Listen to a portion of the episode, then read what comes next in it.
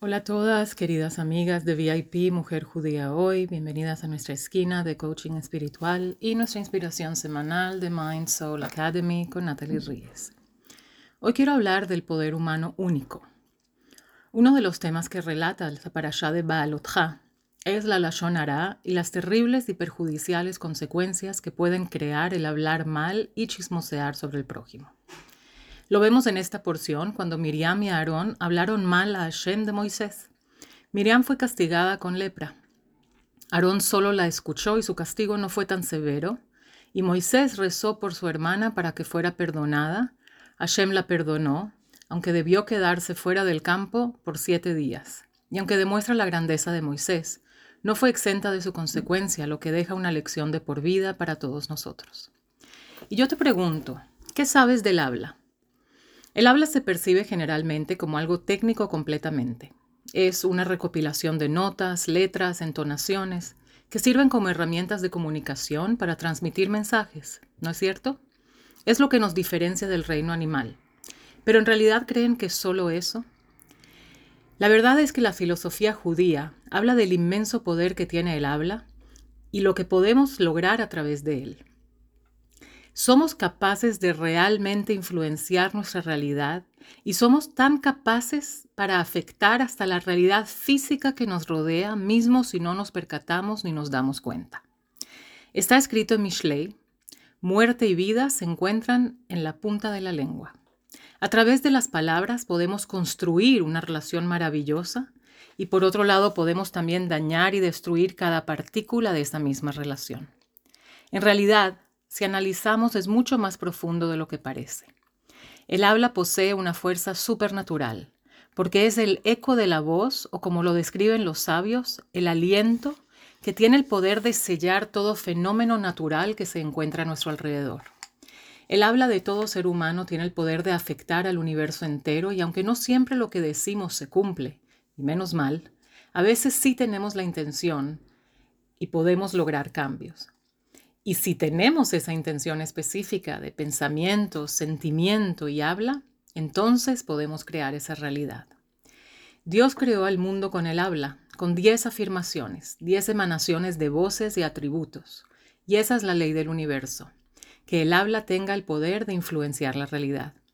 Por eso resulta imperativo entender la importancia del hablar, solo cosas positivas, y el peligro de hablar negativo. Si es posible, deberíamos de excluir completamente y hasta eliminar el habla negativa tanto de nosotros como el de nuestro prójimo y del mundo en general. En un estudio científico que nuestro subconsciente se nutre de lo que vemos, oímos, olemos y hablamos, sabemos que mientras más negativos estos mensajes sean, más pueden afectar nuestro cuerpo y nuestra salud. Todo es una frecuencia vibratoria y es capaz de tener una influencia negativa en nuestro sistema inmune y nuestra salud misma, aunque no lo veamos o sintamos al principio. Este estudio científico del que hablo fue uno que es muy famoso y seguro muchos de ustedes lo conocen, del doctor Masaru Emoto. Este hizo el experimento con el agua, el famoso experimento del agua, colocando dos jarrones de agua, y pidió a la mitad de su clase que sea este jarrón halagado, bendecido y elogiado varias veces al día. A la otra mitad le dio el otro jarrón y pidió maldecirlo, aborrecerlo y criticarlo constantemente, y a lo largo de unas semanas éste tomó una gota de cada jarrón para examinarla bajo el microscopio, y su asombro fue tal que entendió y le comprobó a los estudiantes que el habla positiva y en la negativa tienen efectos en toda la creación. La gota bendecida formó formas de diamante estrella perfecta, simétrica, armoniosa, mientras que la gota aborrecida no tenía forma y más bien era desarmoniosa, abstracta y no había belleza alguna. Si esto sucede con el agua, ¿qué podemos pensar? Chismear o hablar mal, mejor conocido en hebreo como regilut o la shonara, mantiene una frecuencia negativa en nuestro subconsciente dado que para hablar mal debemos de crear y mantener por un tiempo determinado ese pensamiento sobre esa persona, imaginarla en ese proceso, y aunque no lo creamos, la bioquímica del cuerpo cambia y se pueden alterar los niveles de cortisol, que es la hormona del estrés, que a su vez puede debilitar el sistema inmunológico. ¿qué más podemos escuchar? De aquí es que se deriva que los pensamientos pueden cambiar la realidad. Si eso puede pasar con pensamientos negativos, imagínense la fuerza que tenemos y lo que podemos lograr con pensamientos de habla positiva. Si una gota de agua, una planta, un árbol pueden ser influenciados por nuestra vibración al hablar, creo que está de más expandirme en lo que hace un ser humano, al alma. Debemos de alimentar nuestra mente solo con pensamientos que lleven al habla positiva. Y a esto se refería el rey Salomón en Mishle. La Lashon Hara no solo afecta a quienes se refieren, sino el que lo escucha y también el que lo habla. Y lo quiero ilustrar con una historia, lo que es el devastador efecto de la Lashon Hara. En un pequeño pueblo en Europa vivía un hombre bastante amable, pero con un rasgo de personalidad sumamente feo. Hablaba demasiado sobre otras personas. No podía contenerse. Cada vez que escuchaba un cuento o un chisme sobre otra persona, iba inmediatamente y se lo contaba todo el que podía. Dado que era un hombre de negocios, solía escuchar bastantes rumores y cuentos durante el día. Es decir, su repertorio de chismes estaba siempre repleto y calentito. Se deleitaba en la atención que recibía, las buenas carcajadas que se echaba con sus colegas mientras se burlaban de la propia víctima. Claro que siempre trataba de agregarle un poquito de chispa y un poquito de condimentos a, a cada rumor para hacerlo un poquito más interesante. Dentro de él sentía que no está muy bien lo que hace, pero era demasiada la tentación y además la mayoría de las cosas eran verdad, ¿no? Y las historias entretenían a los miembros de su oficina después de un largo y tedioso día de trabajo. Un día escuchó algo bastante extraño acerca de un compañero de trabajo y sintió la necesidad de compartirlo con sus colegas, que a la vez le contaron a sus amigos, que le dijeron a sus esposas, que le contaron a las vecinas, que fueron a sus respectivas amigas, que se fueron a sus respectivos esposos y estos a sus colegas y se corrió la voz en el pueblo y el pobre protagonista de la historia lo escuchó también. Corrió al rab del pueblo y se quejó amargamente que está arruinado, su nombre está por los suelos, su reputación, ya no queda nada. Este rab conocía a sus clientes, por llamarlos así, y decidió confrontar al cuentacuentos famoso. Y si no fue él quien empezó la cadena, por lo menos sabrá decirle quién fue.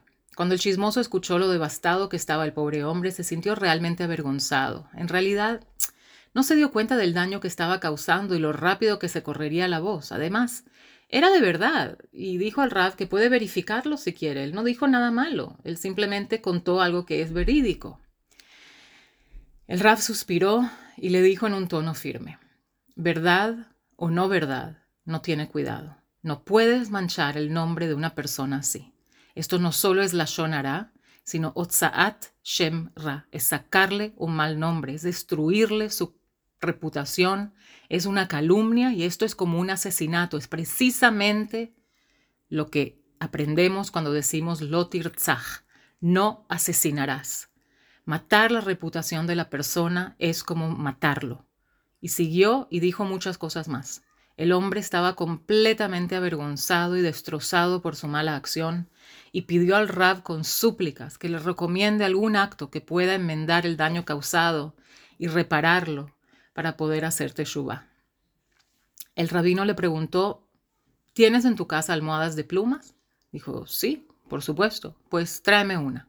¿Para venderla? No, no, tráela y te mostraré. El hombre la trajo, el rab la tomó y una cuchilla y la abrió en dos y todas las plumas empezaron a volar y a esparcirse por todo el cuarto. Abrió la ventana y esparció las últimas que quedaban. El rabino le dijo que viera como el viento se las llevaba a toda velocidad y le dijo, ahora, agarra esta tela y empieza a recolectar todas las plumas de vuelta hasta que la almohada esté completa como estaba al principio, después cósela. El hombre, asombrado y un poco avergonzado, le dijo, a lo mejor las del cuarto las podría recuperar, pero ¿qué hay de todas las que se llevó el viento? Esas plumas, no sé, a ver qué haces, pero nunca las voy a poder recuperar. Eso mismo es lo que acabas de hacer. Cuando hablas mal de una persona, creas un rumor y un chisme, una historia y compartes un secreto. En el momento que escapa a tus labios, nunca más eres dueño de ellos y nunca sabrás dónde y cómo terminará. Nunca podemos recuperar nuestras palabras. Ahora ve y discúlpate de todo corazón, que ya en sí es bastante avergonzoso y difícil, pero a pesar del dolor, es lo mínimo que puedes hacer. Y después de, ir a cada persona que habló y disculparse con ellos también, le dijo que estudiara las leyes de la Shonara y después de un año volviera a él. Y así hizo.